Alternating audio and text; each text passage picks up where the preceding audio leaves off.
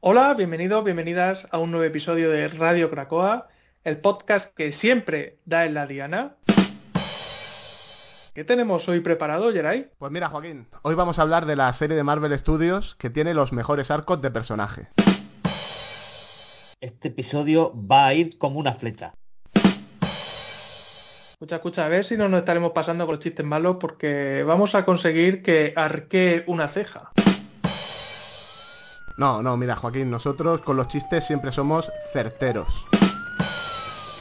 Claro que sí, hombre. Nosotros estamos hechos unos halcones. No, no sé, no sé. Yo creo que son chistes un poco anticuados. Vamos a parecer unos carcas. Policía del humor. Entreguen los micros y salgan con las manos en alto. Arroba, arroba, arroba, Radio Cracoa, esto de los chistes, eh, esto solo falta lo de pongo, donde pongo el ojo, pongo, eh, estáis todos detenidos. Eh, cancelaos, cancelaos.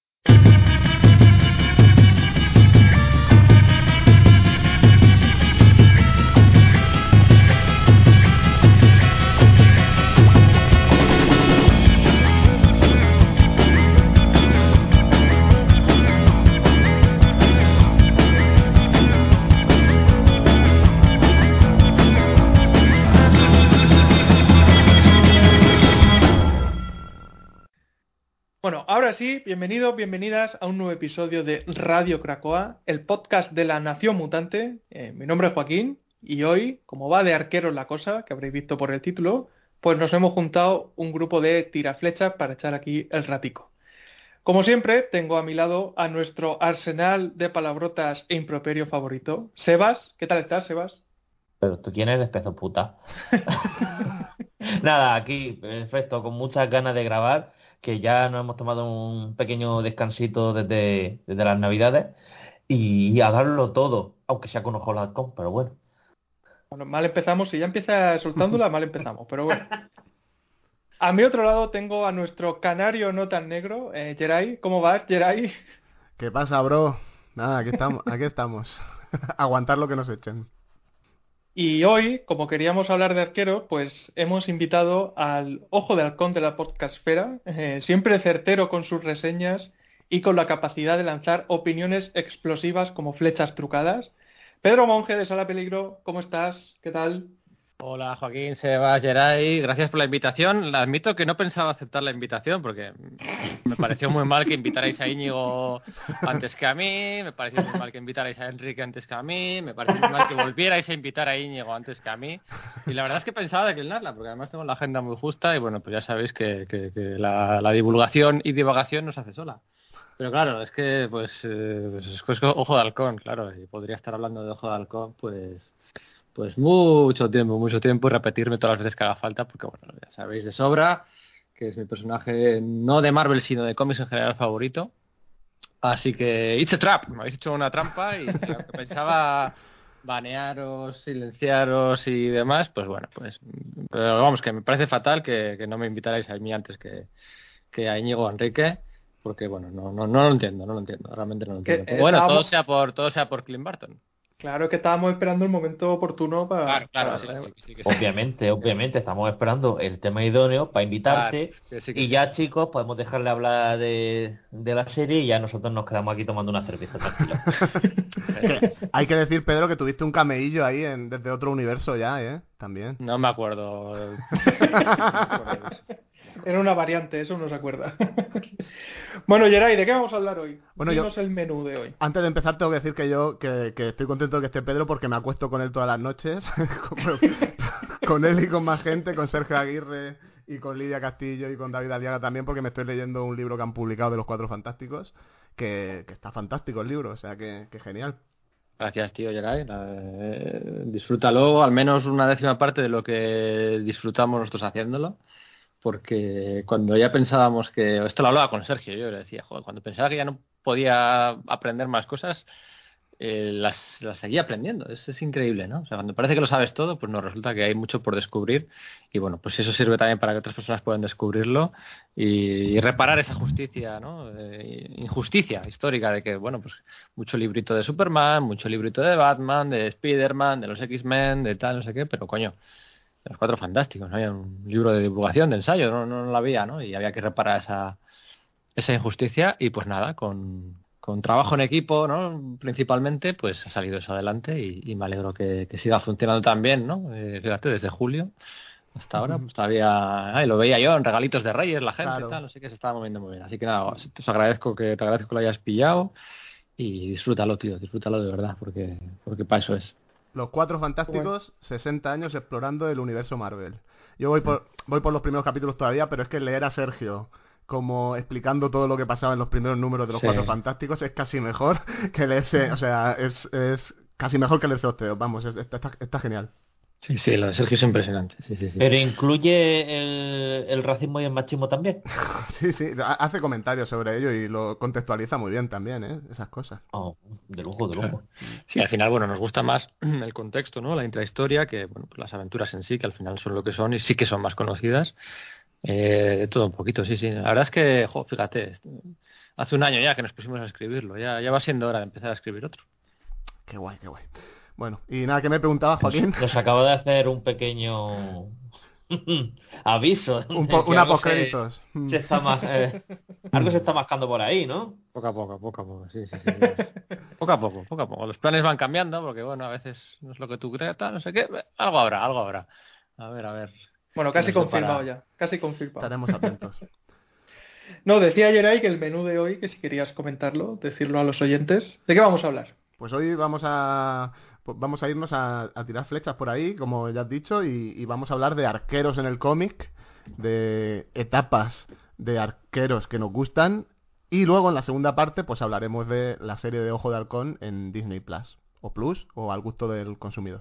Bien, bien, bien, guay. Pues sí, parece como siempre, vamos a empezar por los TVOs y bueno, lo vamos a estructurar comentando cada uno de nosotros alguna etapa, ¿no? algún arquero que le haya gustado, algún TVO y Sebas, ¿empiezas tú, por ejemplo?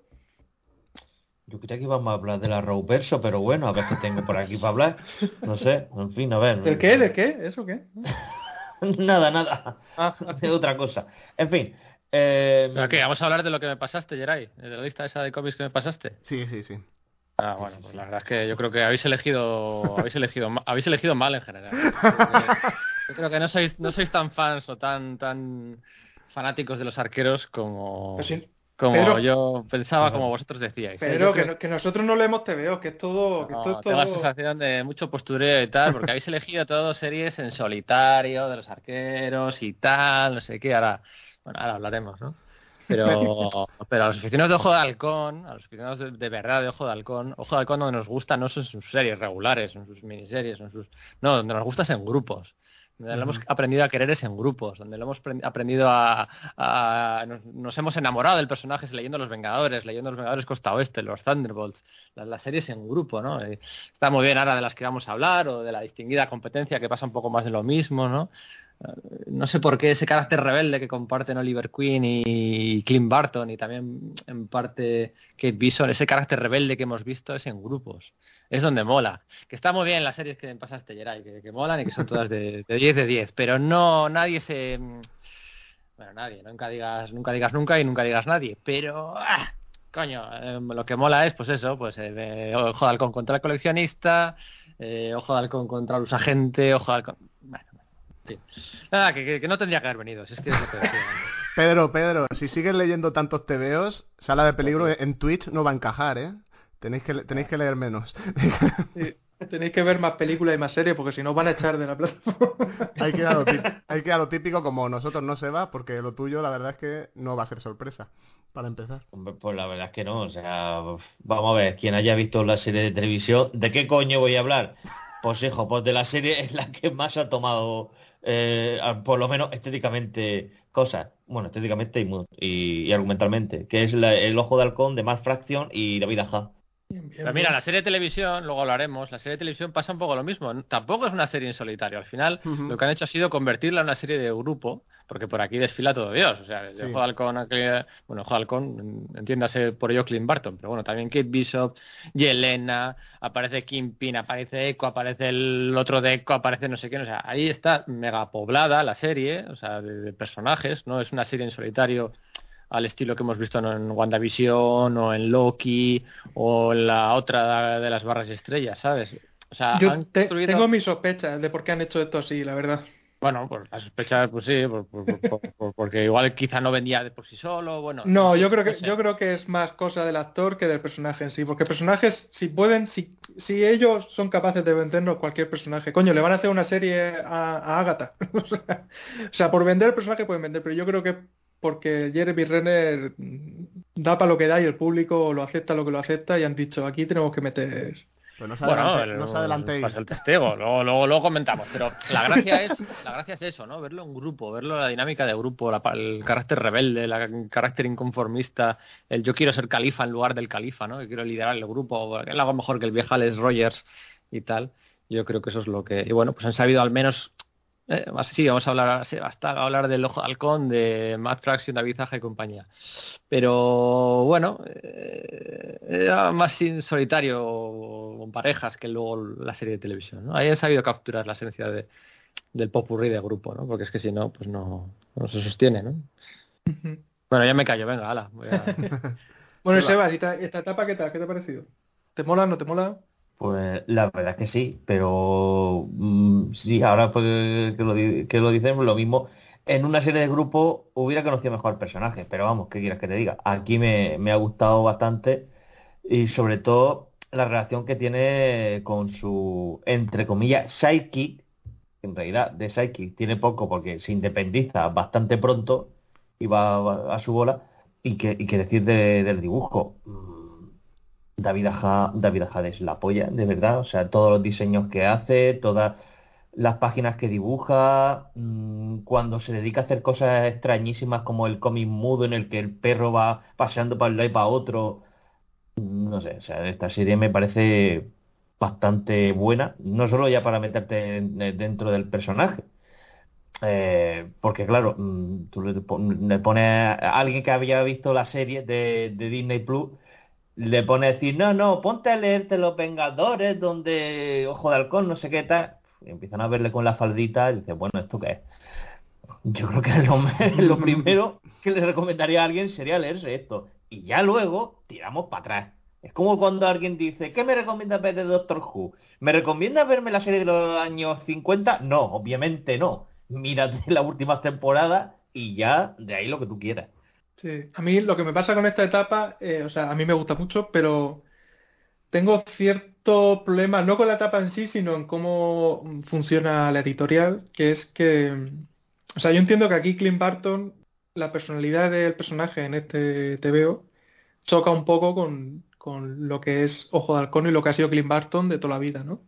Entonces yo entiendo que vale, eh, te compro que en esta etapa pues está pasando una mala época, está ahí como medio depresivo y tal y el tío pues es eh, un desastre total, ¿no? Como ser humano a la hora de relacionarse con otros y tal. Pero el problema es que da la sensación de que el personaje se ha quedado ahí, ¿no? Y, y luego le, lees otras etapas posteriores y parece que no, que sigue siendo ese personaje de, escrito por Fraction o, acercándose a esa versión del personaje. Entonces, gustándome mucho como me gusta porque, porque un cómic, a mí un cómic que dibuja en su mayoría David Aja, pues no, evidentemente me va, eh, me va a gustar, o sea, es, es imposible que no me guste. Eh, y luego también que tiene dibujantes secundarios o sustitutos muy buenos. Pues bueno, pues eso, me mola mucho la etapa, aunque, pues eso, entiendo que, que a lo mejor eh, esa personalidad que le dan en este cómic venía bien para esta historia y luego no entiendo tanto que se le haya quedado el personaje ya a posteriori. Dicho eso, pues eso, eh, es verdad que sé que hay ciertos detractores, no sé si Pedro le pasa con este TV o no, que, que ve poco a su, a su personaje favorito, lo ve poco o representado regular, pero yo creo que en esa época hubo otros autores, Bendis, que hizo cosas peores con, Sí. con el personaje, puta. ¿no? De cuando se folló un robot, sí, maravilloso. Oye, follarse un robot no está mal, pero, o sea, quiero decir que ¿Eh? la, la bru- la- la bruja escarlata y tal es una historia de amor muy bonita. William no, ¿eh? Mira, a mí, O sea, Bueno, Wanda ya- puede Wanda puede follarse a la visión, pero Claro. está mal que bueno, pues, o sea, que parece que es- esto no es machismo ni feminismo, esto sería robotismo, o bueno, no sé. doble rasero. Eh, sí, doble No sé, rasero. se llama Eh, Satisfyer, pero. Eh, a ver, eh, habéis, habéis mezclado muchas cosas, muchas cosas de golpe, ¿no? Bueno, al final aquí Matt Fraction, Matt Fraction es el guionista más parecido que ha habido a Stan Lee en, en los últimos 30-35 años de, de la historia Marvel en el sentido de que, bueno, pues eh, ya ha llevado la em, colaboración o delegación de las tareas o, la improvisación de los guiones al extremo, ¿no? O sea, cuando, cuando Fraction se mete en un proyecto es para él no, sabe dónde, cómo va a acabar, él no sabe, él improvisa, está creando arte, está creando música, la música no tiene que sonar siempre en sincronía, ¿no? Puede, puede, a veces igual para hacer magia tienes que quitar algunas, no sé, algunas algunas notas de por medio, ¿no? Y que sea algo abrupto, bueno, pues no, no tiene por qué las elipsis o lo que sea, no tiene por qué entender, ¿no? Es la gracia de hacer magia o arte, ¿no? Lleva lleva Matt lleva siempre al extremo, a veces falla, funciona mal, ¿no? Porque entonces a la vez sacó una serie de los defensores que salió mal, ¿no? Esta de Juego de Halcón salió bien, ¿no? Eh, el personaje, pues al final, en los primeros números está explicado, tiene, tiene, sufre, sufre varios golpes y tiene una especie de, pues de, de, estrés postraumático, ¿no? Ahí en 2011, 2012, 2013, que es algo que, que luego vimos a Tom King hacerlo con en Mr. Miracle, ¿no? Que tenía eh, muchos traumas, ¿no? Luego también Tom King lo hizo con Batman, ¿no? Que tenía muchos traumas, ¿no? Luego Tom King también lo hizo en Héroes, en Crisis, también era así como Héroes con traumas. Luego también Tom King lo hizo en Stage Adventures, que era como así como como, como con muchos traumas, ¿sabes? Y luego no os lo vais a creer, pero Tom King también lo ha hecho con, con Grayson, ¿no? Que tenía con muchos traumas. Lo ha hecho también con Rosards, ¿no? Con, no sé, no os lo vais a creer, pero la visión de Tom King tenía muchos traumas, mucho estrés postraumático, que sí, que ya sabemos que has, estado en la CIA y todas esas historias, ¿no? Y te ha dejado marcado, pero si puedes hacer historias de que no vayan un personaje superando el trauma, eh, Tom King te lo agradeceríamos. Creo que hay un, subtexto en los cómics de Tom King que nos dice que hay personajes con trauma. Bueno, este, este, palo, este palo no lo visteis Entonces, a lo que iba, ¿no? Eh, bueno, es un personaje que sí, efectivamente, pues tiene su trauma, sus estrés, sus, golpes, y no es el personaje, se explica que no va a ser el mismo personaje que ha sido hasta el momento, ¿no? ¿Qué pasa? Que es una, bueno, pues el éxito ha hecho que sea una, una, una versión del, una faceta del personaje que ha quedado, que ha quedado posterior, ¿no? Para para los próximos 10 años, siguientes 10 años, ¿no? ¿no? Ha calado en la gran pantalla al menos, no, no ha habido ese derrame de las viñetas al celuloide, de, ese, de ese Clint Barton tan pagafantas, pero, pero bueno, a mí no es precisamente una de las etapas favoritas de Juego de Halcón, aunque sí que es una gran serie, ¿no? Em, me gusta que, aunque eh, la serie de, luego, la, luego la hablaremos, pero ahora, queda muy bien, ¿no? Que la serie de, de Disney Plus eh, también Clint Barton tiene pues especie de, traumas, tiene esa especie de golpes que está, está hecho, bueno, pues está destrozadísimo físicamente y tal, pero aún así, aún así es capaz de derrotar a todos esos chandaleros, ¿no? O sea, es mm. capaz, ¿no? La, la, serie está de Halcón de los cómics pues no es capaz de derrotar a tres o cuatro o cinco y eso a, a, mí es lo que me chirriaba tanto, ¿no? Bueno, pues, pues por las razones que fueran. Y en la serie de televisión ahí van, aparecen, aparecen ahí en la pista y él aparecen y aparecen, son extras esos de, sin parar, ¿no? Y puede con ellos, puede con ellos, me gusta, ¿no? Por cierto, Matt Fraction ha estado de consultor de la serie de Disney Plus, o sea que también él ha, cambiado un poco la idea que tenía en su, en su día. Y sí, bueno, pues eh, es normal que todo el mundo empiece recomendando, ¿por dónde empezar a leer? Pues por este Ojo de Halcón de, de Matt Fraction y, David Aja, ¿no? Que va de más a menos, también es cierto, hubo muchos retrasos, hmm. pero es una, es una joyita de cómic y de lo mejor de la Marvel del, siglo XXI. Pero no de lo mejor de la historia de, de, Ojo de Halcón. lo siento. De alguna manera, eh, este te veo, o bueno, a lo mejor es sensación mía, que tampoco, como tenemos hoy alguien versado en el universo Marvel, pero es un poco el, el cómic que abrió la veda hacer como un intento de cómics más independientes con personajes en Marvel, ¿no? O por lo menos la sensación que tengo yo, porque luego... hombre, ahí estaban a la vez, estaba Daredevil haciendo... Sí, bueno, sí, sí, sí. Básicamente es este, ¿no? Estamos, estamos hablando del 2012. Em, en 2012 la industria del cómic era muy diferente a lo, que es ahora, ¿no? 2011, 2012. Luego eh, hay Brian Cabaugan, ¿no? Cuando vuelve de hacer perdidos y de hacer todo aquello y se pone a hacer cómics y en vez de volver a Vértigo vuelve a Image eh, para hacer pues, pues, pues, saga, para hacer Paper está y entonces ahí empieza a haber un derrame de los autores, que el, propio, el propio Matt Fraction, que el de Connick, el Baker, Mark Miller, empiezan a firmar todos por Image, ¿no?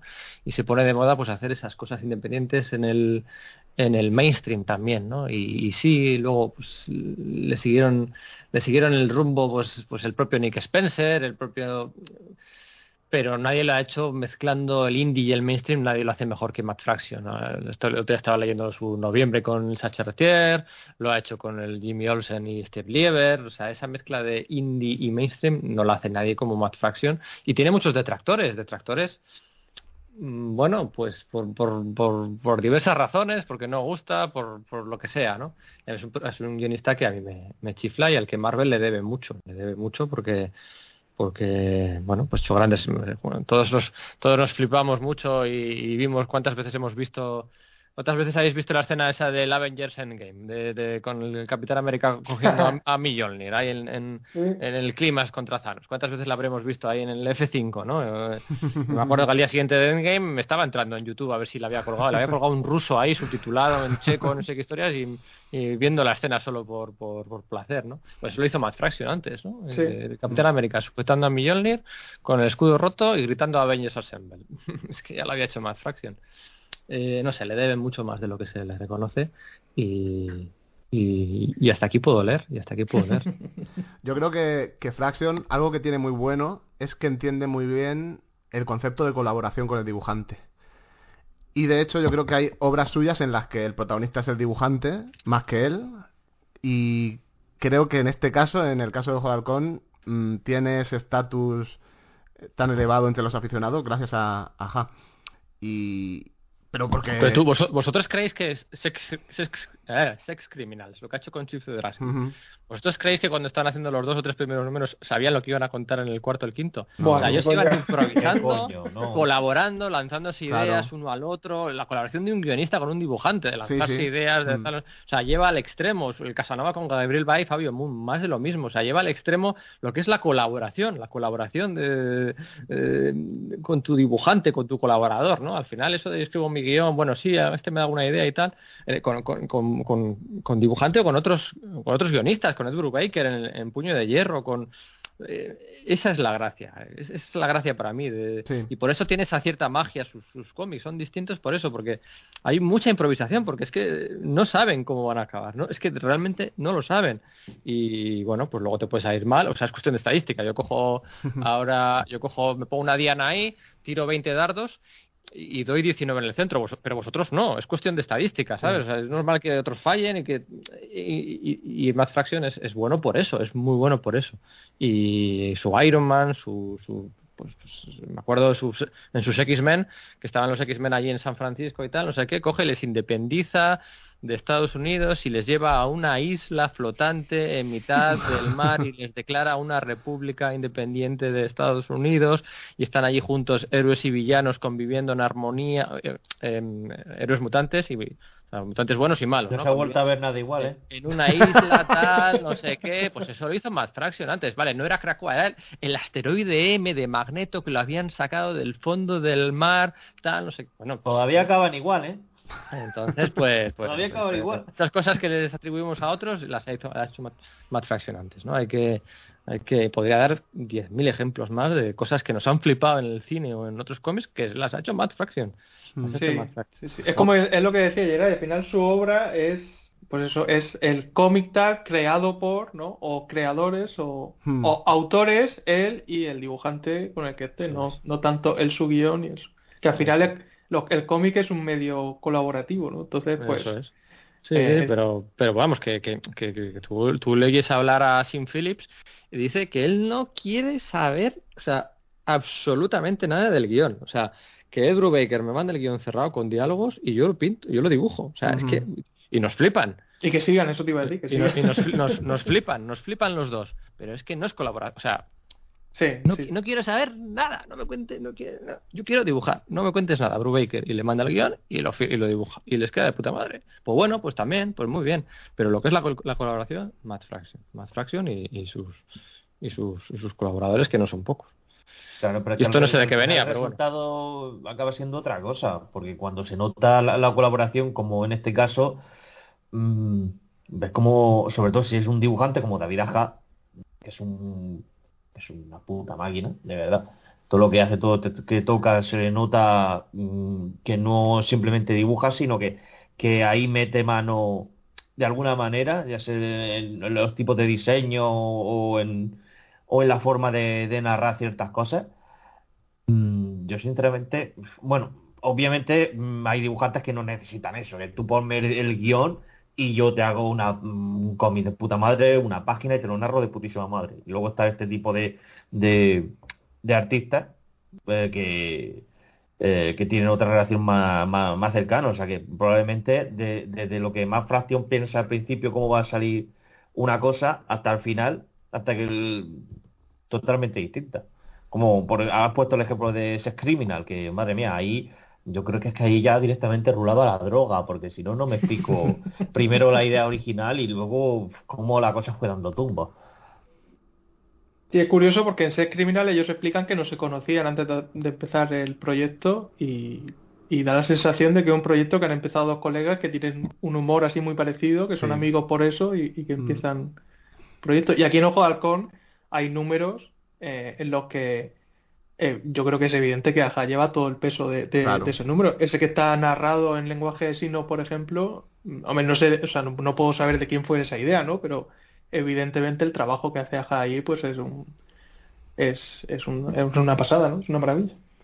Sí, yo creo que lo más revolucionario del cómic fue eso, que trajo a primera plana otra vez eh, lo que tú has dicho, colaboración, creación conjunta.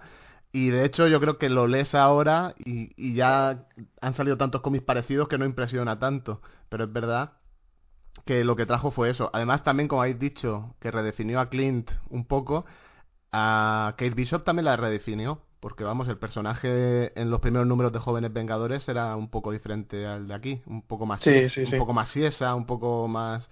em, era una página en blanco. Y yo creo que ahora es como la joven vengadora que más tirón ha tenido o que más protagonismo ha tenido después de la serie de los jóvenes vengadores.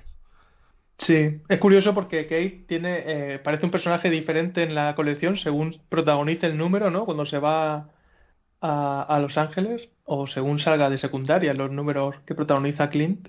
Y sí, evidentemente el personaje era totalmente diferente porque, coño, los, es que los números de Jóvenes Vengadores, cuando empieza a aparecer ella, eh, es casi la más osica del grupo, ¿no? Y la que, y la que tiene ese momento en el que se coge todas las armas de los, de los, eh, que se encuentra en la mansión y tal, que va con el antifaz de Bob y tal, que está guay, pero, pero eso no, no, no hacen mucho más con el personaje. Y es a partir de aquí, luego la colección de, de Kelly Thompson lo que más redefine, y al final la Kate que tenemos ahora en el universo Marvel, en las pelis, en, la, en el cinematográfico, es, es esta versión, ¿no? de, de este TV. Pero bueno, en ese caso de Kate, es que claro, era un personaje eh, creado totalmente pues, en Jóvenes Vengadores y, y yo creo que lo que hemos visto ha sido una evolución de- del personaje. Sí, Que, bueno, sí, como ha pasado con muchos, como ha pasado con esta re- reimaginación un poco de Ojo de Halcón, modernización tal vez, y con, con Kate también ha pasado un poquito eso. También es más fácil en este caso de aceptar, creo yo, porque simplemente empieza apareciendo siendo una cría y aquí que sigue siendo un personaje bastante joven, pero mm, ya ha pasado por, por ciertas por ciertos eventos, por ciertas series, hasta llegar a tener su propia serie. Bueno, pues eso, en general una etapa eh, recomendable, aunque, bueno, pues eso, pues es una etapa que, be- de que la serie de televisión pues bebe mucho de ella y Disney paga a David Aja, ¿no? Que es lo, lo que más ha salido durante los meses en Twitter, durante los meses de Disney la- paga, págame. Disney, Disney los billetti, suelta los billetti. Bueno, algo más que queráis comentar de estas etapas, pasamos a otro TVO. Hmm. Pues, Pedro, por ejemplo, ¿qué, qué TVO te gustaría de comentar? No, yo veía un déficit aquí de series en grupo, porque todo lo que habéis elegido son series individuales, lo que os decía, y yo quería traer un poquito pues esa esencia, ¿no? Esa esencia de, de, de- de- de- de series de grupo, de series corales, de series donde eh, lo que importa es el universo compartido, ¿no? Que es lo que, que es lo que nos mola, ¿no? Y tenía varias opciones y al final me he decantado por una que no es realmente una serie de grupos, sino que es el tercer, la primera vez que se conocen en persona eh, Clint Barton y eh, Kate Bishop. ¿vale? Es el tercer número de Fallen Son, que es una miniserie de cinco números que hizo Jeff Loeb con cinco dibujantes distintos, con Lenin Francis con Ed McGuinness, con David Finch, John Cassaday y eh, John Romita Jr. ¿eh? Cinco, cinco, bueno, cuatro grandes dibujantes. Y Vale, menos, mal que han matizado. y Lenin Francis Yu, en la que uno de los mejores trabajos aún así de Lenin Francis Yu, ¿eh? el primer número. Muy, muy bueno, muy bueno. Junto a anual apaisado de los nuevos X-Men de Morrison. Eh, y lo de Lindelof, que hizo también. Esas tres cositas se salvan. Em, es la miniserie eh, que se publicó eh, justo después de la muerte del Capitán América. ¿no? Era un poco cinco números para explorar las cinco fases que existen cuando bueno, alguien tienes una pérdida, ¿no? Alguien se muere, sin negación, aceptación, duelo, tal, no sé qué, no sé cuál, lo típico, ¿no? Que era algo que había experimentado Jeff Loeb por aquel entonces porque se había muerto su hijo, ¿no? Hacía dos, tres años antes y pues le dieron este proyecto a él y era cómo afectaba a los distintos héroes del universo Marvel, ¿no? Cómo había afectado la muerte de el bueno de Steve Rogers, ¿no? En aquel número 25 del Capitán América de Brubaker y Epstein. Y el número 3 es el, número que dibuja John Romita Jr., mira que ahora está otra vez de actualidad. El número 3 es muy interesante porque eh, explica, explica eh, expone muy claramente muchas dinámicas y caracterizaciones de personajes que Jeff Loeb pilla la percepción, ¿no? Porque eh, yo entiendo que a la gente le gusta meterse con Jeff Loeb porque dicen que no entienden los personajes y por las razones que sea, ¿no? No estoy aquí yo defendiendo hoy a Matt Fraction y a, Jeff Loeb, casi nada. Eh, es un número en el que recién regresado de la muerte, Clint Barton se cruza con, con Tony Stark y Tony Stark, pues con todo el duelo que había estado pasando, con todas la, bueno, pues la tragedia de haber, bueno, sí, había salido vencedor de la guerra civil, ¿no? Era director de SEAL, pero bueno, todas había ido al garete. También Happy Hogan moriría por aquel entonces. Y está buscando, pues, un, halo de esperanza, ¿no? ¿Quién, quién puede sustituir, quién puede sustituir a, ¿Quién puede sustituir a, Steve Rogers, ¿no? al centinela de la libertad? Y de repente se cruza con Clint Barton. Y se le enciende así una lucecita encima de la cabeza y dice, ostras, espérate. Y le ofrece a, a Clint Barton, le ofrece a Ojo de Halcón la, bueno, el escudo, el manto, el legado y el traje de, del Capitán América. Está en unas escenas súper guapas de John Romita Jr. Em, eh, de Ojo de Halcón probando el escudo, pero a la vez se negaba. bueno, no puede haber un, Capitán América si no es Steve Rogers. Ahí tiene unas conversaciones muy interesantes, ¿no? Eh, también la reacción de Clint Barton al enterarse de la muerte de Steve Rogers. Está muy bien, ese número está muy bien. Y entonces van en su primera misión así un poco de campo, de reconocimiento, se, cruzan con Patriota y con Kate Bishop, ¿no? Y, claro, Kate Bishop había adoptado el, nombre de Ojo de Halcón y Clint Barton se lo encuentra, como aquí en la serie, como se encuentran por primera vez, dices, ¿y tú, ¿y tú quién eres? Pero claro, Ojo de Halcón va disfrazado, va, vestido del Capitán América. Ella no reconoce a Ojo de Halcón, ella pensaba que estaba muerto. Y entonces hay unos intercambios de diálogos muy interesantes, ¿no? En el que ella le, le, le, eh, eh, él le reprocha que por qué se llama Ojo de Halcón. Y ella le dice que se llama Ojo de Halcón porque el Capitán América le dio el permiso. Mm. para llamarse Ojo de Halcón. Son diálogos verdaderamente emocionantes de entender a los personajes, de cómo estos personajes se inspiran unos a otros, porque vale, sí, inspiran a los niños pequeños, inspiran a, no, pues el, otro día salía yo de casa y vi a un chavalín que iba con una, mochila del que es el escudo del Capitán América, pero es que es súper ideal, ¿no? Es mm. la forma, la logo. También se inspiran los personajes unos a otros, ¿no? Y cuando discuten y tal, en el fondo se están inspirando, ¿no? ¿De quién es este escudo? ¿De quién es este, de quién es este, eh, este arco? Tal, no sé qué. Y ahí entonces, hablando con Kate Bishop, Clint Barton se da cuenta de que él no solo no debe ser el nuevo Capitán América, sino es que además debe ir en contra de Iron Man y pasa, pues pasa a, bueno, consigue deshacerse de las manipulaciones verbales de, de Iron Man y pasa a ser pues su, su, enemigo, ¿no? Se alista con los nuevos Vengadores y durante unos años pues está ahí están eh, echándose los trastos a la cabeza unos a los otros. Funciona muy bien este tercer número, que es eh, quería encontrar algo, algo sencillo, algo autoconclusivo, algo que la gente pueda picar, ¿no? Conoce un poquito de Ojo de Halcón. Eh, aquí tienen a los dos Ojos de Halcón, o sea, es un número perfecto, porque tienen a los dos Ojos de Halcón, tienen a un Iron Man que, bueno, pues ya sabéis, después de Civil War, Iron Man era un punching ball. Se pasaba por todas las series de personaje invitado para que todos le dieran de hostias, que si Thor, que si Spider-Man, que si los nuevos guerreros, que si no sé qué. Eh, era un punching ball, claro, los lectores que le habían cogido una manía de flipar, los lectores encantados, ¿no? Se compraban toda la serie y solo puedo ver como, como, Iron Man recibía hostias. Luego en World War Hulk, bueno, recibía todavía más hostias. Era un punching ball, Tony, en aquellos años. Y este cómic es un cómic autoconclusivo, con Kate Bishop, con Clint Barton, con, con, con, el arco, con las flechas, con el escudo, con Iron Man. Está muy, muy bien. Luego podría hablar de los Vengadores de Costa Oeste, de Luz Agente y aquellas peleas, o de, o de la etapa de, más clásica de Roy Thomas y John Buscema, de de, Barry Windsor Smith, de Sal Buscema y demás, pero aquellos eran varios números. Aquí en un solo número, estoy el número 3 de Fallen Son, La muerte del Capitán América, solo es un número, 24, 24 páginas, y está todo condensado de la personalidad de Clint Barton, de la, de la personalidad contestona, reivindicativa de, de Kate Bishop, y, y encuadrado en, en, la continuidad del universo Marvel. Me parece un número, un número fantástico, la verdad. Sí, está muy guay porque en lo que tú dices, la primera miniserie de los jóvenes Vengadores, cuando ella está dudando sobre cómo llamarse y tal, en lo de que el Capitán América le diga, no, te, te, te tienes que llamar así porque me recuerdas a, a Clint, eh, ¿no? Por la manera que tiene de actuar y tal. Eso está, sí, originalmente cuando lo que has contado antes de que, que, que, que Kate Bishop cogía las armas de varios personajes de, de, la mansión de los Vengadores, cogía, cogía las armas de Ojo de Halcón y de Pájaro Burlón, solo de dos, de la pareja. Bueno, y, y lleva la espada de, del espadachín también, ¿puede ser? No, no, recuerdo yo la espada del espadachín, puede ser, puede que tengas razón. No Pero era, era, bueno, la gracia era esa, ¿no? Que era sí, Bobby claro. Morse y Clint Barton, ¿no? Y luego, ojo, de, ojo de burlón, le dice, le sí. dice Hulk Clint, le dice, ¿qué eres? ¿Ojo de burlón o qué? va perdiendo poco a poco, va perdiendo esa, eh, esas características de, de, de, de, pájaro burlón y se queda simplemente siendo, pues eso, la segunda ojo de halcón de, del universo Marvel. Y este número está muy bien, y con un John Romita espectacular, con muchas escenas, estos encuentros además son bajo la lluvia, tan, que, que, también se le da, y Jeff Love está, está brillante, ¿no? Está brillante. Bueno, ¿y dónde podemos comprar este Por cierto, Pedro. Por cierto, Sebas, por cierto, Sebas, el Doctor Who no es de los 50, es del 60, ¿eh? No me seas. Antes he dicho el Doctor Who de los 50 es del 63. Es después de... Eh, ya estaba el universo en Marvel. ¿Dónde podemos comprar este cómic?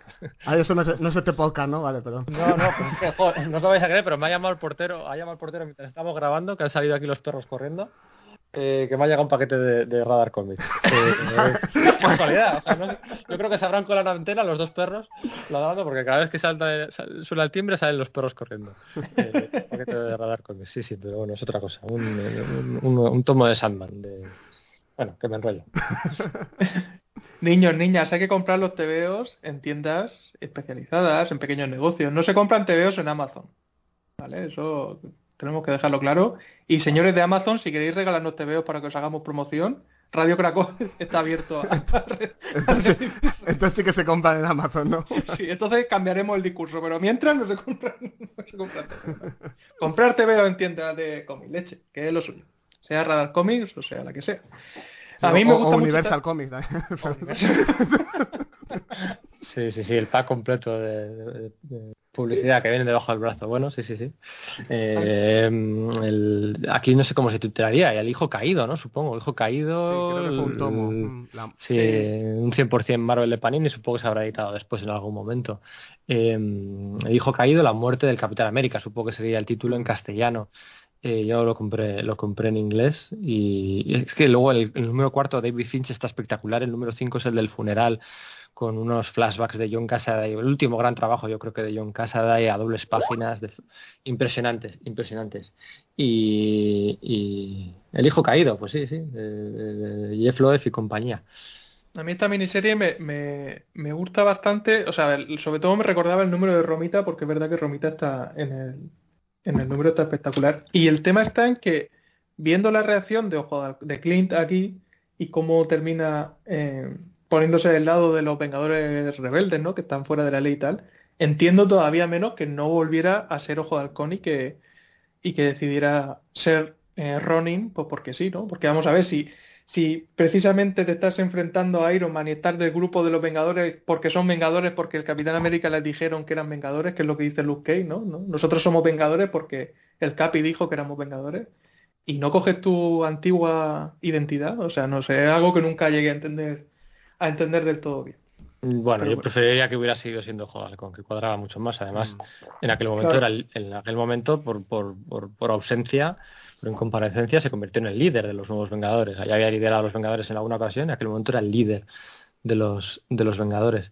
Y, y bueno, pues yo creo que, que eso de Ronin no, no, me cuadra mucho. Pero bueno, no voy a mencionar a. a aquel que a, no debe ser nombrado. Aquel que no debe ser nombrado, porque ni me va ni me viene. Y, y ya le da un palo a, o varios a Tom King. Qué pesado Tom King con el trauma, madre mía. A ver si haces algo nuevo, colega. Eh, y eso.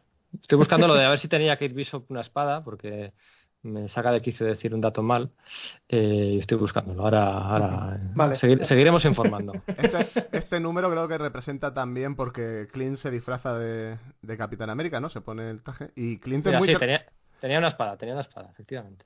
Mira, mira, Joaquín, ahí has tenido, has tenido memoria. Es que eso- esos cómics, cuando me los pillé de hace años, cuando salieron las grapas, me los leí un montón porque me el primer arco de Jóvenes Vengadores me flipó, o sea, me Buah, encantaba. mm, es que es buenísimo, sí, sí. Sí, está muy bien, sí. Y el segundo y el tercero, sí, sí. Bueno, bah, bah. Bueno, lo que, lo que decía, que Clint es un poco transformista, le gusta mucho mm, ponerse disfraces y coger otras identidades y tal, Ronin y, y eso, o sea, me, me parece curioso también que es un personaje, eh, bueno, o en, en otras series que a lo mejor hasta decirlo que sale el disfrazado es un spoiler, pero bueno, en otras series también sale, ¿sabes? me parece curioso.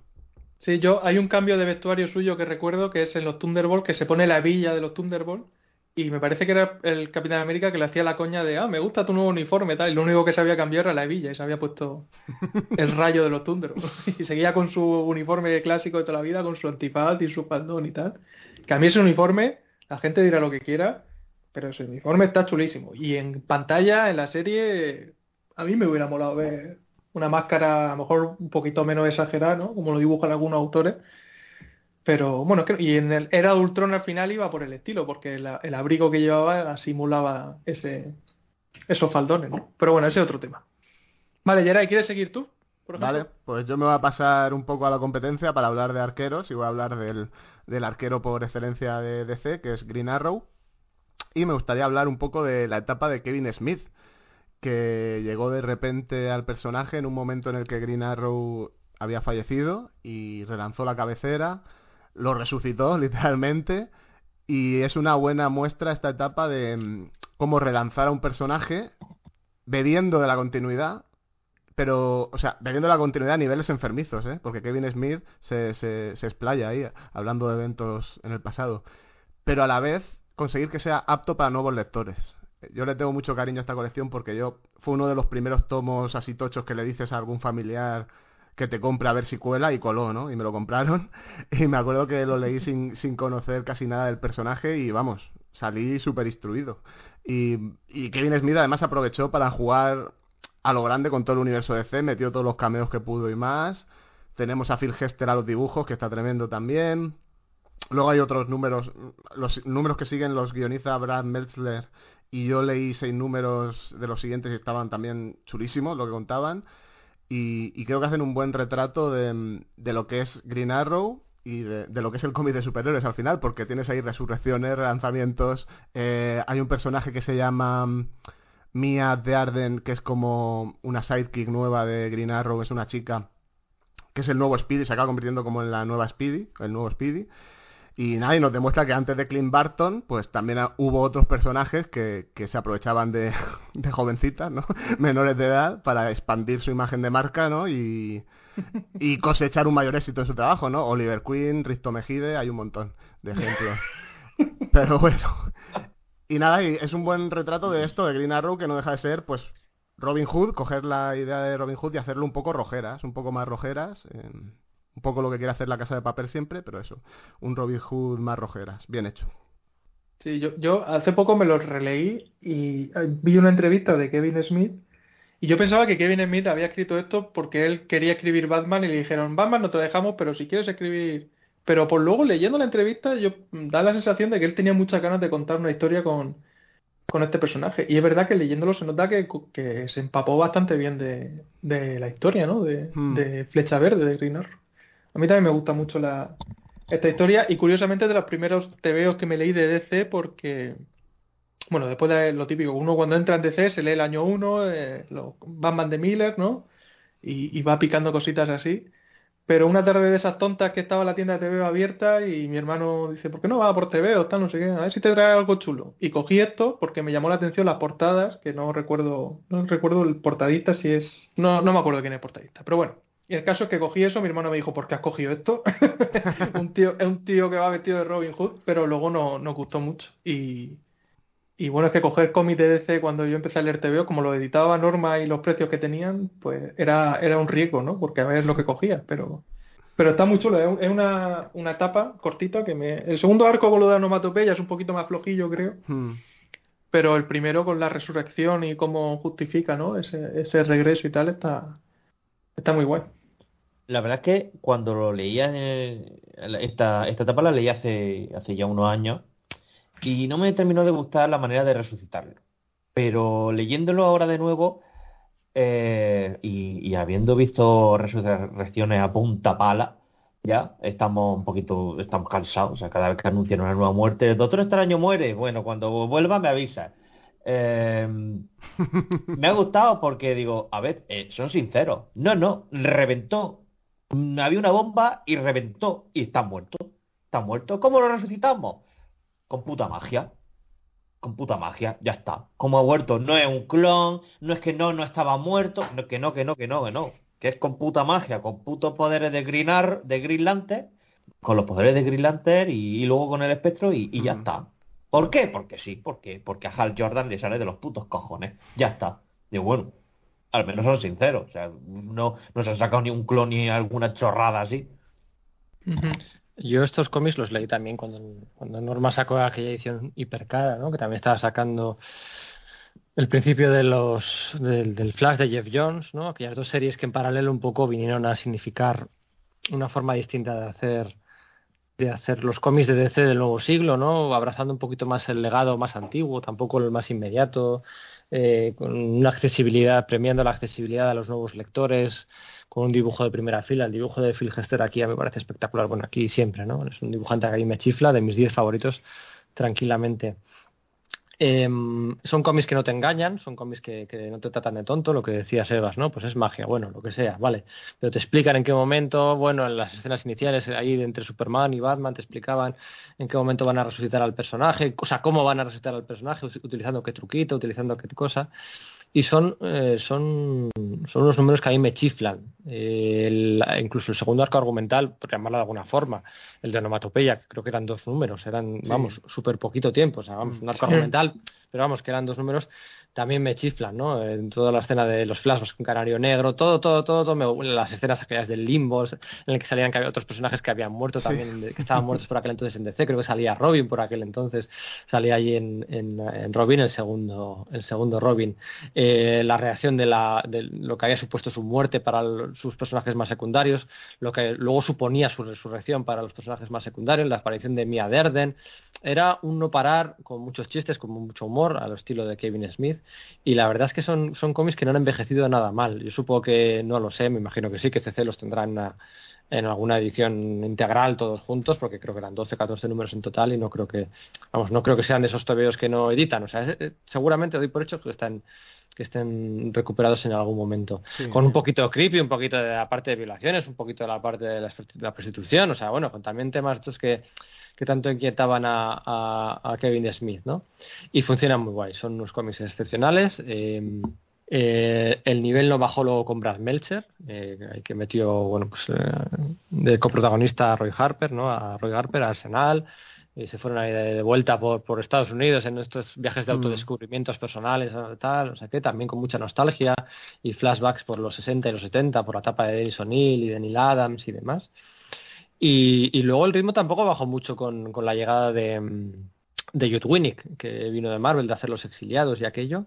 Y, y funcionaba muy bien, funcionaba muy, muy, muy, muy guay, ¿no? Eh, así que, así que pues nada, eh, altamente recomendable. Si me estoy acordando de la escena en la que se reencuentran Aquaman y, y Narrow, ¿no? Después de mucho tiempo, me acuerdo que era muy graciosa, ¿no? Con algunas viñetas en mudo. claro, es que los dos, los dos habían, habían cambiado mucho, digamos. En los años 90 les habían afectado mucho. decían, ¿y, a ti qué te ha pasado? Pues anda, que a ti, ¿qué es lo que te ha pasado a ti, no? Muy divertidos, verdaderamente, verdaderamente eh, recomendables, a la altura de los que hablábamos antes, de Ojo de de, Fraction y de Aja. Y, y la primera piedra en el camino de una nueva forma de hacer cómics en la DC del siglo XXI que, bueno pues que, iría más ¿no? con los titanes de, Jones con la JSA de Jones con los luchadores de Winnie con las series de Camino a las Crisis Infinitas con los Secret de Bill Simón con con, con, muchas cositas que, fueron mejorando poco a poco y creando, creando ese universo mm, compartido que decía antes, que es el que nos suele gustar a los, a los aficionados, ¿no? No que cada uno va por su bola. Hoy en día todas las series yo creo que van por su bola. Y ahí, esto es donde se empezó con, con Kevin Smith. Y mega recomendables. A mí me parece súper divertido el Batman que escribe Kevin Smith. Me encanta. Qué capullo. Es que es súper divertido, porque cuando se levanta el otro y, le suelta, le mete ahí el puñetazo y dice, no, la primera ha sido gratis, pero córtate porque, porque la segunda te sale cara. Ahí se queda Green Arrow en plan de, venga, vale, vale. Y luego también lo que me acabo de acordar, que no me acordaba, que en los titanes de, de Jones recupera recuperan a Mia, ¿no? Ya siendo Arsenal, hmm. empieza a salir Sí, la incluye en el grupo, en la saga esa de camino al número 25, después de Crisis de Identidad. La saga esa que dibuja Mike McCone, ¿no? Ahí además, pues eso, eh, se descubre que ella es seropositivo y se lo cuenta a sus amigos, entonces eso hace que, que, pues que se den cuenta que todos tienen un problema, ¿no? O que Tim Drake, que se, mira, se acaba de morir el padre, o tal, no sé qué, todos tenían un problema, un trauma, y todos ahí pues se van abriéndose el trabajo en equipo, ¿no? Siempre el trabajo en equipo, el, el poder formar parte de algo, pues siempre es mejor que ir a tu bola, ¿no? Pero, pero eso sea más tarde. Pero la serie que Kevin Smith estaba muy bien porque era, claro, nos hemos hartado, creo que lo decía Sebas, ¿no? Nos hemos hartado de ver muertes y resurrecciones que no tienen ningún impacto, ¿no? Eh, mm. Aquí, aquí, aquí sí tiene un impacto porque, porque Oliver Queen hace un, hace un world tour luego de, ir encontrándose con todos sus antiguos amigos mm. y vemos la reacción de todos esos amigos a bueno pues a su regreso, ¿no? Eh, ya se ha analizado cuando alguien cuando vuelve un, superhéroe, bueno pues ya los otros ya se enterarán, ¿no? Aquí lo vemos, ¿no? Vemos como eh, no sé, como como como como Batman le dice que, que, claro porque él cuando vuelve no es del todo la persona que había sido cuando había muerto con las memorias y tal, entonces él no descubre que, que, Hal Jordan se había vuelto loco, ¿no? Y cuando le cuentan a Batman que Hal Jordan se había vuelto loco, que se había muerto, pues eso a él le, le, le, le saca, le, rompe, ¿no? Su amigo, ¿cómo? Mi amigo ha hecho esto, tal. O la reacción de Canario Negro, o la reacción de todo aquello eh, estaba llevado a, sus últimas consecuencias, ¿no? Y, veías lo que pasaba. ¿Qué pasa cuando un héroe muere y qué pasa cuando uno resucita, ¿no?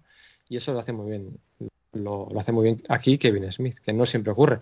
Precisamente es lo contrario, del, bueno, un poco lo que decía de Fallen Son, ¿no? Se, explora muy bien en la serie esta de Hijo Caído, se exploran muy bien las consecuencias de cuando alguien muere. Yo no digo que cada vez que alguien muera, un personaje muera, dediquen una miniserie de cinco números a ver qué pasa cuando alguien muere, cómo relación. No, pero bueno, algo más, ¿no? Algo más, un término medio, ¿no? Hmm. Eh, de verdad, explorar las consecuencias de, pero depende también del personaje, porque si va y se muere Charles Xavier otra vez, un poco como. Joder, es que ya me la suda, tío. Bueno, es que parte de que ahora mismo los X-Men pueden resucitar todos o no sé, en fin. Pero joder, tío, ¿cuántas veces han muerto ya? Si ahora mismo se pueden dedicarle una miniserie de cinco números cada vez que se muere un mutante, eh, Marvel sacaría 500, 500 TVO al mes, porque vamos. Como ahora tienen el rollo este de la resurrección así instantánea. Mm. Pero sí, es un cómic, este Green Arrow de, Smith es un cómic, pues es un cómic muy divertido, muy chulo. Y, y bueno, eh, Batman no se los come, ¿no? Según los guionistas de, la, de la serie Harley Quinn, pero Oliver Queen parece que sí se los come, ¿no? Porque hay alguna, alguna, algunas páginas con Canario Negro que son pues eso, Kevin Smith, Kevin Smith en su salsa. ¿no? También te digo que todos los personajes de Kevin Smith creo que se los comen y hacen. o sea que tampoco. Eh. ¿Es un chiste de gordo? Bueno, no, no, se comen otras cosas. No, si es de, si es de, cuni, es de cunilingos, hijo. Ah, vale. ay, Murcia. Ay, ay. Bueno, bueno yo, dale a la tuya. Yo, para finalizar este bloque de TVOs, eh, quiero que comentemos El Ojo de Halcón de Kelly Thompson, Kate Bishop, Ojo de Halcón, que es una colección muy cortita de 14 números, si no me equivoco, en los que Kate Bishop retoma lo de irse a Los Ángeles a ser eh, detective privada, que es lo que hacen algunos números de los cómics de Fraction y Aja. Y bueno, esta etapa la dibuja casi casi entera por un par de números. Eh, yo diría, no, espérate, a ver si me meto la pata. Es Leonardo Romero, sí, Leonardo Romero. Y bueno, es un cómic que es básicamente pues un cómic divertido, de lectura rápida, que no busca tampoco redefinir al personaje y nada. Le crea una galería de secundarios así pues bastante maja y tal. Y, eso, pues un cómic de, para pasarlo bien. Y me gusta mucho de esta etapa las interacciones que tiene Kate con Jessica Jones. Hay un momento que dice que es es como su mentora, porque en, la primera miniserie de los Jóvenes Vengadores, la persona que se pone a investigar quién narices son los Jóvenes Vengadores es Jessica Jones, ¿no? Que le manda, JJ Jameson le manda que, busque a esa gente y a ver qué, quiénes son esos críos que están haciendo por ahí disfrazados, están por ahí haciendo el loco. Y esas interacciones con, con Jessica Jones y con Lobezna, con Lobezna y con Gaby me parecen unos números chulísimos. Y bueno, la cancelaron porque parece que no funciona así muy para allá. Y luego relanzaron sí con una serie grupal de la que le gusta a Pedro, que eran los Vengadores Costa Oeste. muy, buena, muy chula. Sí, que son también muy poquitos números y también muy divertida, que es un cómic de humor, básicamente.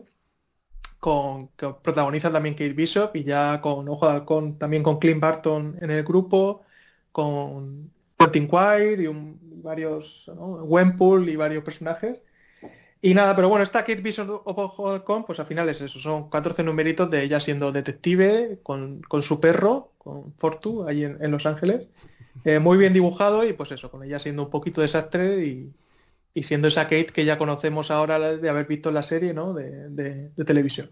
Bien, bien sí, yo, yo recomendaría a todo el mundo eso, lo que decía, ¿no? Decías el, el ojo del conde David Zaja y Matt Fraction, el Green Arrow de Kevin Smith y de Phil Hester y si lo veis venir bueno pues eh, no, recomendaría eh, no recomendaría este ojo de halcón ni nada de Kelly Thompson. Eh, parece una autora ya debería venir a la sobre sobre sobrevalorada que depende mucho de factores externos el que bueno pues está cobrando muchos favores bueno tampoco es que tampoco lo que me han contado no puedo contarlo. Em, eh, entonces, pues bueno, no, en general no me gustan sus. Eso te iba a decir, creo, creo que no te gusta TTV, ¿no? no, este en concreto no, de Kelly Thompson, alguna. Hombre, pero está Viuda Negra ahora está bien, ¿eh? Sí, mira, eso es, eso mm. es, eso es. Sabía yo que había uno ahí que, que me gustó lo que hizo con Picara y Gambito, ahí sí que me gustó bastante. Eh, y el de Vida Negra me parece fascinante. O sea, parece, pues mira, eh, me tiro para arriba y diría que es lo de lo, mejor de, Marvel actualmente. Sí. Eh, ahí sí, ahí estoy. Además ahí a, Kelly Thompson le, le, viene muy bien jugar por fin ya con, arcos argumentales más largos, porque no sabe distribuir los arcos. Como está acostumbrada a que le cancelen todas las series, normalmente suele, suele estructurar los, los guiones con de cuatro o cinco capítulos y, se le da muy mal. Cuando ya tiene un poquito más de tiempo para respirar y para, para, para organizarse, lo suele, hay, encanta mucho esa diferencia entre un guion de cinco números o un guion de seis. Y en Vida Negra está muy bien. Aquí no, aquí, bueno, sin más, eh, su etapa del Vengadores Costa Oeste eh, será todo lo mm, eh, Young Reader friendly que quieras, pero vamos, es un pie de página en la mm. historia de los Vengadores y de Kate Bishop. Y vamos, no recomendaría a nadie empezar a leer cómics por. Todo el mundo puede empezar a leer, por todos los cómics se pueden empezar a leer cómics, pero vamos, teniendo otros, yo no recomendaría estos para, para nada. Vamos. Hombre, yo creo bueno, ya está aquí la visita de nuestro invitado. Muchas gracias. Bueno, es lo que hay, al final. Te aparta soltar el micro suele decir, bueno, ya está aquí. Pues a mí sí me ha gustado. Sí, a mí. Yo creo que luce mucho cuando meten a los superhéroes de detectives privados. O sea, como en Factor X o. Mm, hasta Howard el Pato creo que ha sido detective privado últimamente. Jessica Jones en su día. O sea, eso suele lucir. Y creo que le que Thompson sí que le crea como un entorno interesante. Jugar Pato era la colección de Chizo Drasky, ¿no? Mm. En la que estaba la tía May de secretaria de, la oficina de investigaciones de... y la oficina de al lado estaba Julka del bufete de abogados, ¿no? Ah, me estás diciendo que una serie de Howard el Pato de Chizo Drasky con la tía May como secretaria es mil veces mejor que una serie de Kelly Thompson con, bueno, con es que no, o sea, no me vas a comparar a Chip Zdarsky con Kelly Thompson, ¿no? Una detective pato con la tía May de secretaria y a esta con... Pues, no, es que claro, es que los detectives necesitan una fem fatal, pues cogen a la tía May que es una fem que está fatal, sí. o sea, que, sí. Bien tirado, bien tirado. Entonces, pues bueno, lo que hay. Los, los Vengadores Costa Este creo que duraron 10 números, son dos arcos argumentales de 5. Em, creo que también le, cancelaron una serie de, de, de masacre eh, y, eso que, y eso que era con, con Chris Bacalo. Eh, bueno, ha ido cancelando todo por aquí y por allí. Su, Jessica Jones está muy chula, esa que empezó a sacar en, en digital. Sí, bueno. ¿Qué quiere decir muy chula? O sea, que cuando dices que que me gusta. ¿Y, qué quiere decir eso? O sea, me gusta este TV, tiene buen dibujo. O sea, no, pues que me lo leo y me divierto. el arco del hombre púrpura estaba bien eh, en esa colección. El arco del hombre púrpura de esa colección estaba ah, bien, sí, pasaban cosas. Sí. Pasaban, pasaban cosas. Pasaban cosas, frase de Rajoy. En ese cómic pasan cosas. Claro, es que pasaban cosas fuertes, ¿eh? Lo que pasa, bueno, luego, claro, lo de siempre, que igual se quedaba un poco en los X-Men los X-Men que hizo con, con Matthew Rosenberg y con Ned Brisson y tal, que hizo los X-Men antes de Hickman, ese, esos números eh, previos y tal, bueno, esos son infumables. Lo que está haciendo ahora con Spider-Man. Sí, en Spider-Man regular. Es que en Spider-Man están todos un poco regular menos C. Regulinchi, que diría el otro, y, bueno, pues eso. Lo que pasa que en Vida Negra, pues bueno, pues eh, está excepcionalmente bien. Está eh, pues lo que decía, eh, analizando las consecuencias de, los actos, creando un reparto de secundarios muy interesante, eh, supo utilizar la sonda de invierno, ojo de halcón, ahí está muy bien, la vida negra, el dibujo es espectacular y las portadas de Adam Hughes son espectaculares. Por cierto, las portadas del Green Arrow de Kevin Smith eran de Matt Warner. Eso, de Matt Warner, que no me acordaba de eso. Mm. Sí, eso es. Así que nada. Bueno, aquí cuando se habla de la serie de Disney Plus. Pues si queréis ya, ¿qué queréis de qué estabas diciendo, eh, Geray, de, los números estos? Nada, nada, vámonos, vamos a parar un rato y vámonos a la serie de Disney Plus, que si no Pedro va, va a acabar con nosotros. vale, pues metemos minutos musicales y volvemos.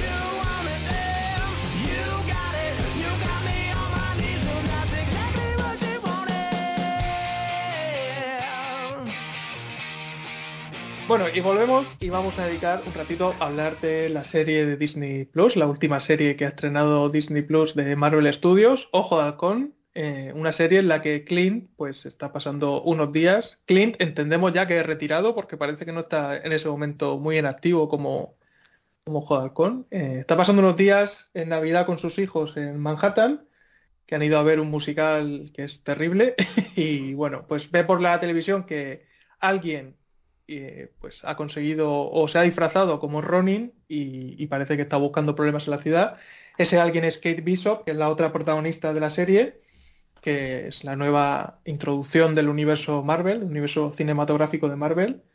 Y bueno, veremos en esta, en esta serie cómo se relacionan, cómo Clint al final la coge un poco, ¿no? Como su, su mentor para, para, darle ese pie a que siga siendo ojo con ella en, en este universo cinematográfico y bueno, la serie final, pues una serie divertida que explora un rincón del universo Marvel que yo tenía muchísimas ganas de ver ya en alguna peli o alguna serie, que es ese rincón de callejones, peleas en azoteas. Ah, Nueva York iba a decir, que se explora Nueva York por fin. No, no, digo ese, ese rincón de peleas en callejones, conversaciones en azoteas, ¿no? Ese, eso que héroes así a pie de calle que a mí me gusta mucho, que es lo que a mí me gusta del universo Marvel, que las piedras del infinito y las peleas en el espacio están guay, pero a mí me mola Eso, esas peleas ahí más, más callejeras. Y nada, yo súper contento con la serie. ¿Qué os ha parecido? Así, opinión general. Empieza, por ejemplo, Pedro. A ver. Bueno, a mí no me, ha gustado mucho. El ritmo no me ha gustado. La actuación de la actriz que hace Kate Bishop no me ha gustado nada. Eh, los cliffhangers muy mejorables. nada, nada. Ha sido No, no, para, para bromas, una broma poco, con poca originalidad. Me ha gustado mucho, me ha gustado mucho, me parece la mejor serie lo que más he disfrutado, sobre todo el segundo Ecuador, ¿no? Eh, la serie es lo que más he disfrutado de todo lo que se ha hecho Marvel en, Disney Plus. Tiene, tiene, tiene el mérito de que introducen, bueno, pues al final hasta ahora jugaban un poco sobre seguro, ¿no? Con personajes que venían de la, de la gran pantalla y aquí pues, la, introducen a Kate Bishop. De hecho, la serie del Caballero Luna es la primera, ha arriesgada, es la primera serie que es 100% material original sin mm. relación con el cine. O sea, quiero decir, o sea, ya van a más, ¿no?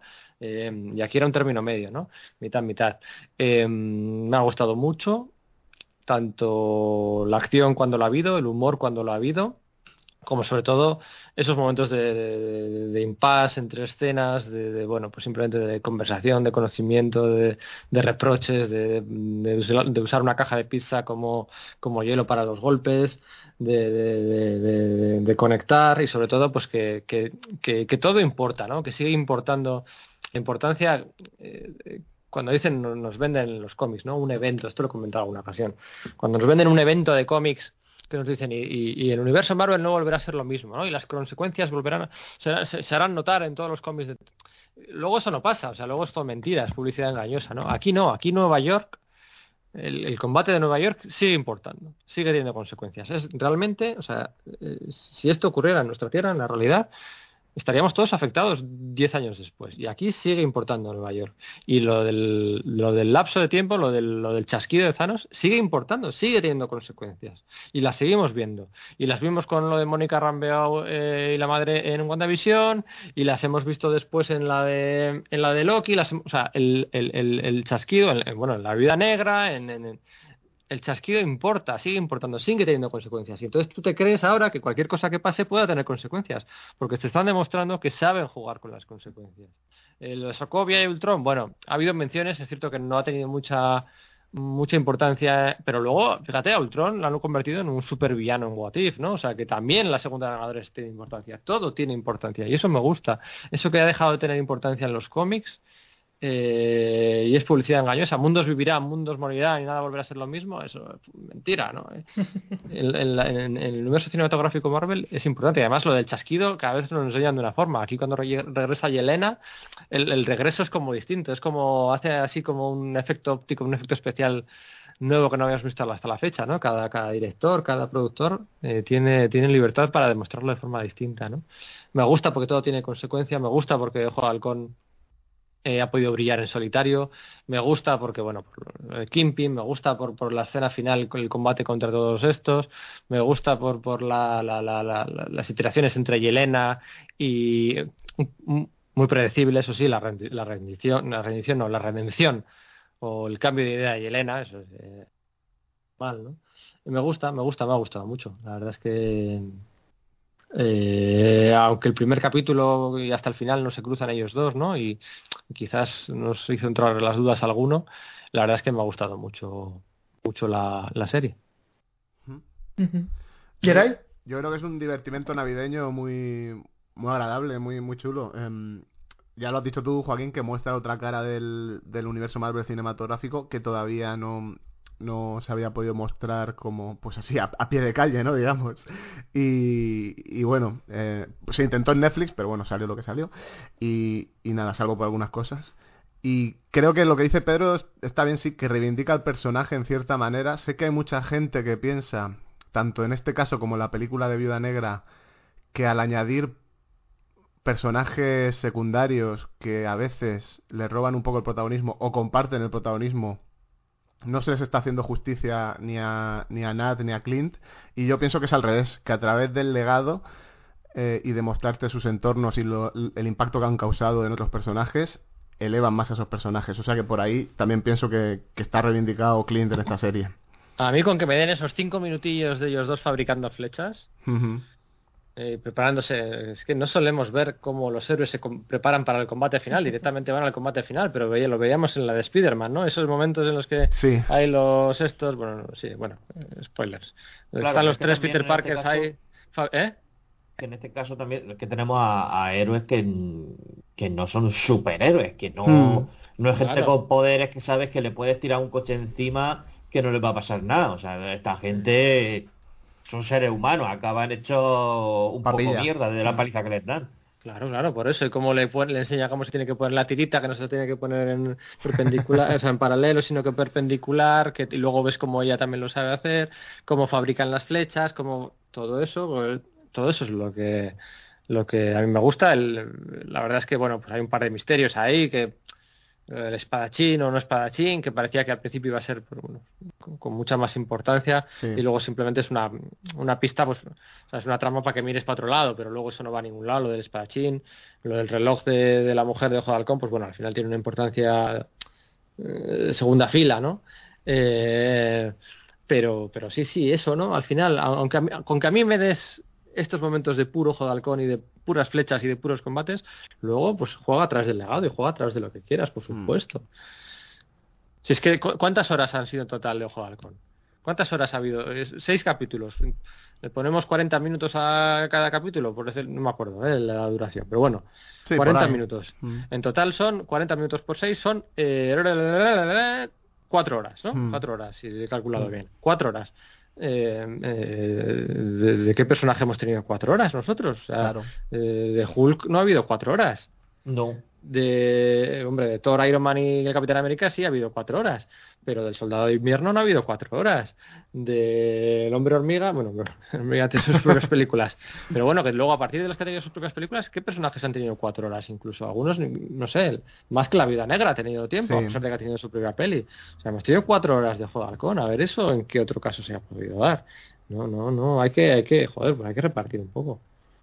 La verdad es que algo que me ha gustado mucho de la serie es que ha dignificado al, personaje, igual que pasó con WandaVision, que era un personaje mm, perteneciente a los Vengadores, pero que no era de los principales de los que más aparecía. Tenía su escenita, tenía sus momentos, pero siempre se quedaba uno con ganas de, de coño, queremos más. Digo, no sabemos si darán para una película, pero queremos más de ellos. Y lo que han demostrado es que tal vez para una película es decir, lo cuento de dos horas, vamos a gastarnos 600 millones y la, la en el cine. Tal vez para eso no, pero para hacer una serie, que aún así se han gastado dinero porque, en fin, o sea, estas series están muy bien hechas, eh, sí dan, los personajes dan totalmente y, no tienes que tampoco eh, encorsetarte eh, que, eh, tiene que durar tantos capítulos, tiene que durar tanto tiempo. No, o sea, las series van a durar los capítulos que tengan que durar y los capítulos van a durar el tiempo que tengan que durar. Que algo que también están haciendo bastante bien. Igual que lo mismo veíamos en WandaVision que había capítulos que duraban bastante poco y los otros que duraban bastante más. Y aquí ha sido una cosa parecida, que dependiendo del capítulo, que no sé si eran cuarenta y poco y otros llegando casi a la hora. Hmm.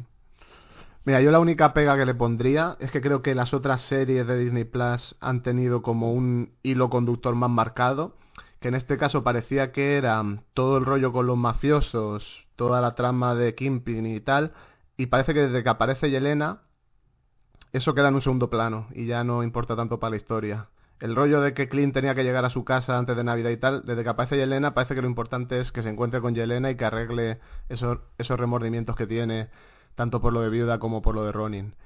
Que por mí es genial, porque Yelena también sube un poco el nivel de la serie también cuando aparece en escena. Totalmente. Entonces, claro... Bueno, pero, pero quiero decir, o sea, eh, eh, una, una, es la, una es la trama de, de Clint Barton y otra es la trama de Kate Bishop. o sea, no hay una trama, hay dos tramas, cada personaje tiene su propia trama y se interrelacionan en algunos momentos. Al principio parece que es más de Kate Bishop, luego más de Clint Barton, luego otra vez de Kate Bishop, de Clint Barton y sobre todo la interrelación entre ellos, ¿no? Es bueno, eh, como ella rompe la barrera del hielo que erige él alrededor suyo porque la experiencia de como agente de SEAL le ha dicho que mejor no, bueno, como los Jedi, ¿no? Mejor no el camino a la fuerza es eh, cortar todo vínculo emocional con, con, con, quien sea, ¿no? Pues es un poco lo que hace Clint Barton, ¿no? Y como ella, a pesar de las cabalabazas que le da y, y pues bueno, la admiración que siente por él, eh, hace que, que, que, lo consiga y que, su ilusión y que su desparpajo y que su candidez y que su tal, no solo contagie a Juan sino que también contagie a Yelena, ¿no? Eh, eh, y, la cambie, ¿no? Y Yelena, que, no ha pisado Estados Unidos en su vida, que lo dice en la película de la vida negra, yo no he pisado Estados Unidos eh, y aquí, bueno, pues eh, no ha pisado, pero ha crecido con toda la cultura norteamericana y con todas las series de televisión, comenta lo de Sexo en Nueva York y tal. Al final está deseando, ya está deseando eh, poder poder ver eso, no poder, poder disfrutar como el resto de gente de, su edad. Y todo es, el carácter extrovertido de Kate Bishop y alegre el que consigue romper las dos barreras, ¿no? la de Yelena y la de Clint. Y eso es lo que mola, y eso es lo que eh, los dos ahí sentados con sus ugly sweaters navideños, pues eh, y el perro en medio, pues podría estar horas y horas viendo eso. Yo necesito más de Yelena y Kate. Eso es. Por Dios, necesito más. No sé si una, una serie o, que esto tenga una segunda temporada, no lo sé, porque esta, estas series de Disney en principio parecen no creadas para tener segunda temporada, excepto Loki. Pero, pero vamos, o sea, la interacción que, que han tenido las dos a mí me, me, me ha encantado, me ha fascinado. es que son, son dos actrices, son, tremendas, o sea, son muy buenas. Y, y, un capítulo que es ellas dos, casi todo el capítulo hablando en una mesa mientras comen macarrones, y yo como si me dan tres horas de ese capítulo, ¿eh? que yo me lo veo entero y me lo veo dos veces, porque me parece un capítulo, me parece una, una, me parece una genialidad, Está muy guapo. Mm. Yo creo que el siguiente proyecto de Yelena, que se, sea una película de Viuda Negra con ella o una serie de Viuda Negra con ella, yo creo que Kate estará entre los secundarios seguramente. Hombre, yo es que haría un, una Viuda Negra y Ojo de Halcón, ¿no? Una, una peli que mm. sea Black Widow and Hawkeye o pues Viuda Negra y Ojo de Halcón y, y que sean las dos las dos hablando, o sea, las dos en, en, la casa de una de ellas tomando café y hablando. Si con eso a mí me vale, si es que, que me parecen o sea, la escena del ascensor con, con, con Yelena dejando ver que Kay le cae bien, que Kay le cae bien y no quiere hacerle daño. Ella lo que quiere es quitarse al otro en medio y cumplir su venganza, pero, pero a esta chica que acaba de conocer es que le cae bien y, parece que podría ser su amiga y, y, le dice, quédate fuera del ascensor porque no, que no tienes que, que bajar porque, porque no, porque esto es cosa mía y ya está. Tendrían, que, hacer un, tendrían que hacer un cómic de eso. O sea, un cómic de. Bueno, que no lo haga Kelly Thompson. Pero. pero vamos, que, que, que, que, molaría un cómic de eso. Sí, sí, pues han coincidido, ¿eh? Con Thompson han coincidido Yelena y, y Kate recientemente. En Viuda Negra también. Ah, sí, correcto. Correcto. Pero vamos, el momento que le mete, que le cruza la cara a Kate porque se pone nerviosa, que cuando están ahí liándose ahí, empujándose y tal, y cruza la dice a la otra, ¿pero qué hace? Y dice que no, no lo sé, no sé lo que estoy haciendo. O sea, me parece. Me parecen las interacciones. Y mira que una serie en la que salga Vicente Onofrio haciendo de Kingpin, yo lo normal es que tuviera que decir que para mí eso es lo mejor de toda la serie. Pero es que, pero es que me han flipado, estas dos me han flipado. O sea, me parecen dos añadidos al universo Marvel cinematográfico maravilloso. Bueno, metemos en Kimping entonces. Y, ya que has comentado a Kimping, claro, eh, la confirmación de que el, los personajes de Netflix sí están en este universo o los que eh, a Disney le saca de los cojones usar, básicamente. Sí, pero, No, pero no son los mismos. sí, pero no, no sé, serán una variante, sí, llamémosle X. Pero vamos, si está Kimping, tiene que haber un Daredevil por ahí. Por lo menos a uno de los pocos personajes salvables del universo de Netflix. Es una pregunta trampa. Me he quedado pillado, digo. ¿eh? Tampoco no, vamos a sacar en tu, no vamos a sacar en tus redes, Sebas, pero el, el, para mí el, sí, el Kingpin está muy guay, pero no es de los 5 o 10 mejores motivos de ver de ver, de ver Ojo de Halcón. Eh, de todas formas, cuando la gente dice de lo poco salvable de Netflix y tal, o sea, hay muchas cosas salvables de Netflix, ¿eh? no solo Daredevil y Kingpin, ¿eh? puedes ponerte a salvar cosas y, y, te queda una lista maja, ¿eh? Había, y, y, bueno, lo de Netflix estaba integrado, había menciones a, a lo de Nueva York, de Thanos y mm. tal, había bastantes menciones en las primeras temporadas. O sea, que estaba integrado en el universo cinematográfico Marvel. Así que bueno, a mí me parece justo que se, que se tire por ahí, ¿no? Sí, pero esta eh, serie yo creo que hace mejor lo de lo de coger ese terreno de héroes urbanos. Quiero decir, una serie de Netflix, en la de Netflix, de Marvel Netflix, en la vida habríamos visto una flecha con partículas PIM haciendo gigante, o sea, sí, haciéndose gigante o haciendo, o sea, ese tipo de cosas en esa serie no dándote una, aguantando una explosión en la puta cara. O a, Kingpin siendo un tanque humano o ese tipo de cosas. Entonces, yo disfrutar, yo me, yo me he visto todo lo de Netflix de Marvel, o sea, fijaros si no me gusta a mí el rincón urbano de, de héroes urbanos, que yo me he visto todo lo de Netflix, todo. Y, ya, y Daredevil me la habré visto como tres o cuatro veces porque me, me flipa. Y quitando Punisher y Puño de Hierro, incluso Luke Cage la segunda temporada a mí me gustó bastante y tal. Hombre, Pero- Jessica Jones estaba muy Y bien. Jessica la Jones primera estaba- de Jessica Jones El- nivel el- Daredevil. El capítulo Climax. 7, el capítulo 7 de Jessica Jones eh, eh, es el mejor capítulo de todos los que se hicieron en, en- en Netflix. El que van a la casa y demás. Eh, bueno, sí, sí, sí, que, que te pones a tirar de la lista y hay Mm, cosas bastante... cosas chulas, sí. Punisher, tal, bueno, luego Electra ya un poco más tal, pero pero pero bueno, en su momento lo disfrutamos. eh, no, no podíamos prever que iba a haber luego toda esta explosión de series y bueno, la plataforma Disney Plus insistía y lo que había era lo que había y, y bien que lo disfrutamos. Bueno, y Sí, que sí, pero que cuando esta serie de Falcon es un poco lo que yo creo que esos responsables de esa serie querían hacer y Feige probablemente no les dejaba, ¿no? Que era no solo mencionar a, a- esos eventos o esos personajes que a veces ni, ni los mencionaban, que siempre simplemente decían el tío del martillo, que era como, pero ¿por qué no dices Thor? ¿Por qué no? ¿Por qué no, menc- ¿Por qué no lo llamas por su nombre si todo el mundo sabemos de quién estás hablando, ¿no? Entonces esta serie, claro, una vez está todo bajo el mismo paraguas de, de Kevin Feige o Feige o como se diga, pues evidentemente ya se pueden permitir otro ir un paso más allá, que es lo que lo que teníamos ganas, ¿no? Que fueran ese tono así tan urbano y tal, pero más comiquero, ¿no? Que, pues eso, por ejemplo, Kingpin aguantando flechas en el pecho como quien no quiere la cosa. Pero tiene razón Pedro en que cuando salieron Agents of Shield y salieron las series de Netflix, como las vendían eran como se venden ahora las series Disney Plus, de Disney Plus. Se decía, esta es, estas son las series que entran en continuidad en el universo cinematográfico de, de Marvel, tal. Para vender el producto, porque ahora se han desdicho de la mitad de cosas, y habrá variantes, y serán otros universos, y lo que sea. Sí, Pero sí, que- Lady Sif salió en Agentes de S.H.I.E.L.D.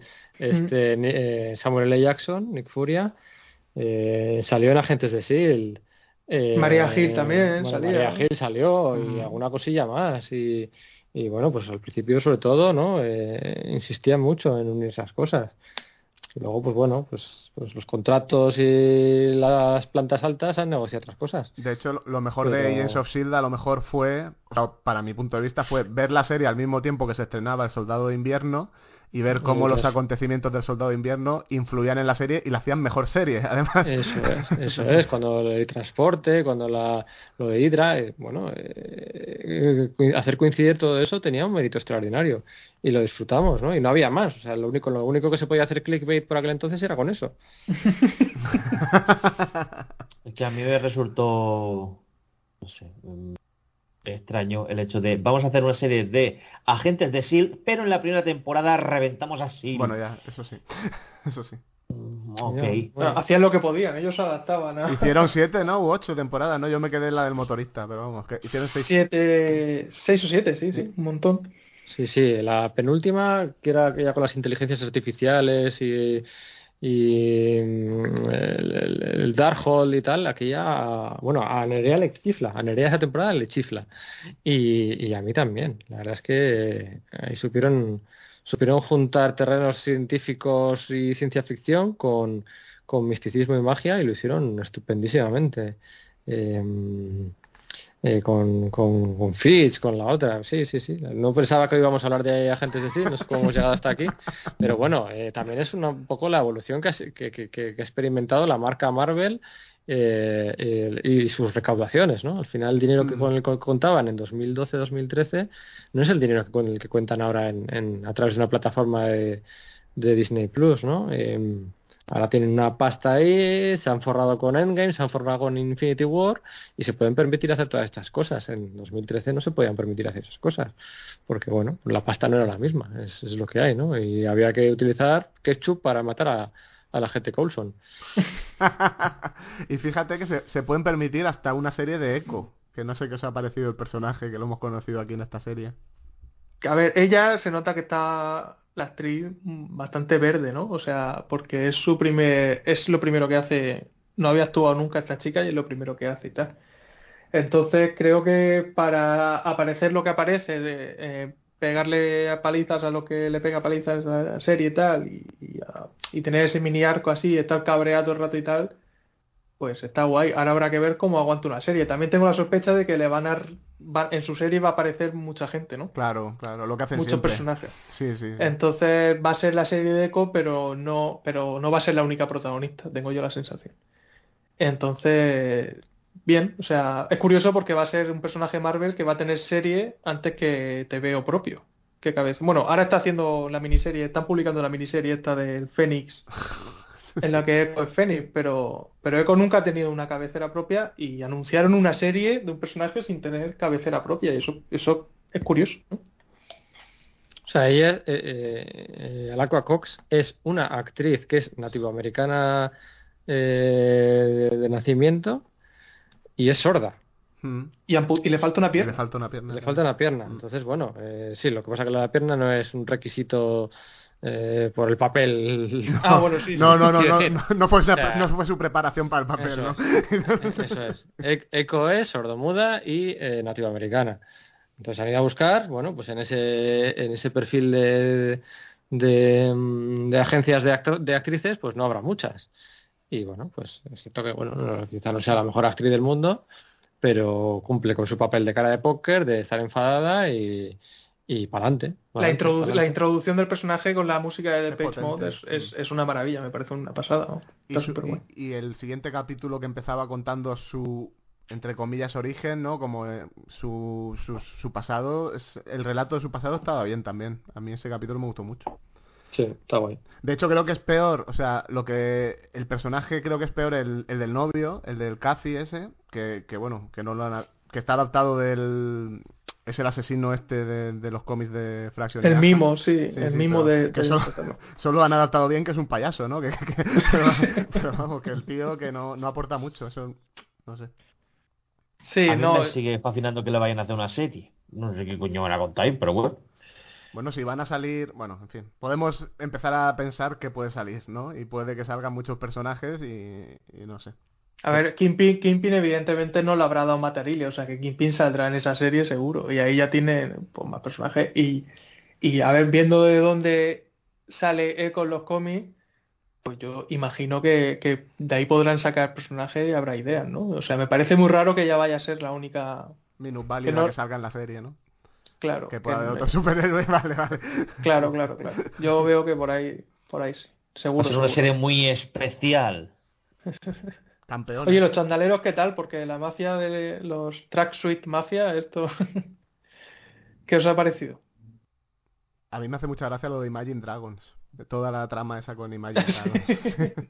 Está guay porque en el, en el cómic de Fraction y Aja, eh, ellos lo que hacen es eh, desalojar a gente, ¿no? Eh, para, para subir los precios de los comprar inmuebles, para subir los precios de los alquileres y tal. Y aquí precisamente en la serie se quejan de eso, de que es muy difícil encontrar almacenes porque está todo carísimo y, y- y está todo gentrificado y tal. A mí me, me hacía mucha gracia, son, no sé, son vasillas entrañables. Le pegan palizas, pero es como no les peguen muy fuerte. Bueno, salvo los que se llevan el búho para comérselo, que son los pobres, pues. Iba a ser la, la, la postcréditos iba a ser sobre ellos, en el nido del búho. Sí, sí. Sí, eso leí yo, sí, en algún lado. Pero está guay, es como, no sé, como tener ahí unos masillas a los que apalear, ¿no? Y, y con carisma, que eso muchas veces, pues a los villanos hay veces que siempre hemos dicho que le falta ahí ese poco de, de carisma, ¿no? Y aquí yo creo que lo, que lo tienen están, están divertidos. La madre A de ver si a lo mejor... La madre de Kate se me queda corta, ¿ves? Como has dicho lo de los villanos sin carisma, que la madre de Kate, para la actriz que tiene, se me queda un poco corta lo que hace. Pero bueno, Sí. para más adelante hay material ahí.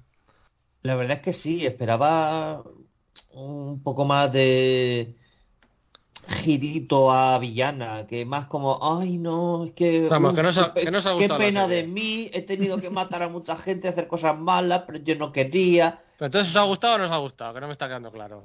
Coño, a mí la que más me ha Parece que gustado... nos, de- parece que nos ha gustado. Que sí, sí, mira, eh, Renner, que hemos dicho antes que, que tal, que a veces no cumple, tiene un par de momentos que para mí son muy chulos de actuación. Sobre todo un momento telefónico con uno de sus hijos, que él está así sordillo en, ese, en esa escena y está muy guay. Y también el momento en el que recuerda a Nat delante de la placa y tal, o sea que hasta, hasta él brilla un poco, yo creo. A mí me hizo también hasta mu- mucha gracia todo el rollo de ir al parque al, al juego de rol y tal, o sea que, que muy, muy guay. Claro, la serie está bien, pero tampoco nos tiene que fascinar todo. A mí ha sido la que más he disfrutado porque tenía ganas ya de, de mafiosos y de, y de, y de cosas así en, en el universo Marvel. Y, y antes de acabar, ¿os ha gustado la postcréditos? Que hubo un debate súper aburrido en redes sobre la postcréditos. A mí es que los musicales no me gustan, entonces este que es una mierda de canción y los musicales así que está... pero, se- pero se están metidas las frases de las películas en la letra. en inglés, súper bien, bueno, en fin. Me parece una chorrada, pero vamos, que me da igual, así que tampoco quiero decir que no, no me voy a rasgar las vestiduras porque no me gusta una postcrédito, que pero vamos, esa gente que decía tienen que sacar el montaje entero de este musical de Disney Plus, es como mm, ahí lo tienes. ¿Para qué? Acordaos que esto se se emitió el capítulo quinto un día antes de estrenarse la última de Spider-Man y el capítulo sexto y último la semana siguiente Hmm. al estreno de Spider-Man. ¿eh? Acordaos también de, claro, porque esto se emite ahora en enero o febrero, el contexto de hype, de excitación, de tal, no sé qué, estábamos muy arriba, muy arriba, o sea, estábamos muy arriba, nos funcionaba ya todo. Eh, de hecho, aquí Kingpin salió, bueno, en el capítulo 5, antes del estreno de Spider-Man, o sea, estábamos súper arriba y la verdad es que fue un, un mes muy, muy, muy, muy interesante para ser aficionado al universo Marvel. Sí. Así que por una escena de postcréditos de mierda, pues no vamos a, no vamos a ir llorando por las esquinas. Con una, Eh, con, claro. con una referencia a la peli de Spider-Man, además. Con una cosilla Sí. que dice Yelena de, de- de Nueva York. O sea que, Sí. que, que mola también. Lo que comentaba yo antes de la interrelación y cómo. Joder, en realidad no hay un plan, pero parece siempre que haya un plan. Es, alucinante. eh, y luego Spider-Man al final aparece sobre el, el árbol de Navidad, que se menciona en Ojo de Halcón. Bueno, y que Eh, se pelean, ¿no? La pelea final es, Es en- ahí, es en Rockefeller, es justo sí. enfrente, sí, sí. Sí, sí, por eso, por eso. Pero que ese mismo árbol, ese mismo árbol sale en la postcréditos de, de No Way Home. Así que, bueno, está todo ahí. eh, no son taquiones, ni serendipia, ni tal. No, no, no. Está todo, está todo bien pensado, ¿no? Y- y bueno, Es, es Fage que lo tiene ahí, está controlándolo todos los hilos y los tiene a todos ahí. Imagino que Fage habrá delegado trabajo, porque yo no con tanta serie y tanta peli, yo no sé ese hombre. Sí, yo leí el otro día que ahora funciona un poco como la editorial de Marvel, que tiene como a sus cuatro o cinco hombres de confianza y mujeres también, que, que cada uno se encarga de una de una parcela del universo Marvel. Pues uno está con lo, con lo urbano, el otro está con el multiverso, el otro Ah. está con lo místico. Hmm. Tiene sentido, porque si no. Pero yo creo que pasa todo por, por... Él tiene que darte la aprobación, vamos, me imagino. Es el, el editor en jefe es él, ¿no? Y luego Mm. hay unos editores de, la- de las líneas. o sea que han cogido otra cosa más de los TVOs para hacer las pelis y las series. Sí, aparte, de los- copiado. a- aparte de los lectores, que últimamente casi todos los que están metidos en series como guionistas o directores son lectores y se nota. Bueno, chicos, ¿algo más que queráis comentar? ¿Algo más que queráis decir? ¿Nos ha gustado la serie? ¿Vale? Por si ha quedado duda, que Pedro decía que si nos había gustado, nos ha gustado. A mí me gustaría que en la segunda temporada la guionice Kelly Thompson. Y que esté protagonizada por Kate Bishop y... Sí, si a cambio de eso deja de hacer cómics, eh, ¿dónde hay que firmar? O sea, ¿Dónde hay que firmar? Entre Kelly Thompson, Matthew Rosenberg y el otro, madre mía. Pues la siguiente aparición de Kate y de Yelena, hemos dicho que es una peli, pero diría No, que va a yo creo que aparecer será Capitán América 4, seguramente. en Capitán América. ¿Saldrá quién? ¿Los dos? Sí, muchos Vengadores, me imagino. Sí, porque tienen que, tienen que vender la peli esa también de alguna O manera. en ¿no? Echo, yo qué sé, en Echo a lo mejor sale Kate, yo qué sé, no sé. Veremos, veremos. Bueno, pues dime, Seba, perdona, que te he cortado. No, no, no, no, que ya veremos, ya veremos, a ver. Bueno, como bien decíamos, la siguiente serie es la de Caballero Luna y ahí sí que, es- sí que se están lanzando un poco, to- a ver, corriendo un riesgo, todo lo que sea correr un riesgo para el universo Marvel, que al final cualquier cosa, saca- cosa que sacan prácticamente lo, lo petan, ¿no? Pero sí es verdad que es la primera serie que ahí sí están totalmente, en principio, desconectados del resto de... De Que hecho, luego a lo mejor empezamos a verla y aparece Aito Cristo, que ya sabemos también cómo funciona esta gente, pero bueno. que no creo que se imaginaran que el tráiler lo, iba- lo fuera a ver tanta gente, pero bueno, en fin. Es que Oscar Isaac llama ahí la atención. Bueno, os lo dicho, hemos echado ratico, hemos estado hablando de arqueros y de Ojo de Halcón. Y nada, muchas gracias, Pedro, por acercarte a grabar con nosotros. Nada, nada. eh, el placer es, bueno, eh, sí, gracias a vosotros por invitarme. y, y pues nada, nos seguiremos escuchando. Mira. para ti. Escucha, que escuche, escucha todo el mundo Sala de Peligro, aunque si estéis escuchando este programa seguramente escucharéis. Eso te iba a decir. Sala de. Peligro. sí. No sé yo si tendremos algún oyente que no, que no Esto ya. era como era lo del el público cautivo, ¿no? Bueno, sí. Nada, que sí, yo siempre que, sí, ya sabéis, yo siempre, nosotros siempre que podemos, no solo yo, recomendamos recomendamos que, que os escuchéis a- que os escuchen a vosotros también, porque bueno, el, buen rollito que tenéis en vuestro caso es real, ¿no? Eh, y, y eso mola, ¿no? Grabar grabar con gente con la que te llevas bien y con la que hay sintonía y magia, pues no siempre es fácil de encontrar y en vuestro caso pues lo habéis encontrado y eso se, se transmite. Así que nada, felicidades por, por este proyecto de, de inspiración en el nombre mutante y, y, que, y que lo sigáis petando este 2022, hombre. Y donde no hemos hablado de mutantes. vale. Bueno, ya llegará, ya llegará. Muchas Para el final de temporada, hay que mantener la intriga.